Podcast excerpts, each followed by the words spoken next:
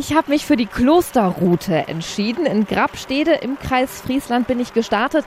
Die Strecke ist gut 30 Kilometer lang und es geht durch den Wald und über Felder weit ab vom Straßenverkehr. Also auch eine tolle Route für Familien mit Kindern.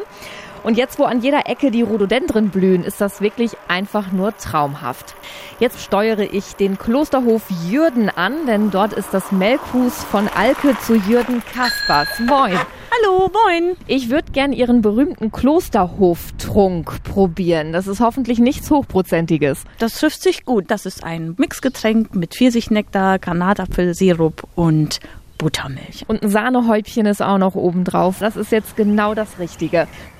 Hm, lecker.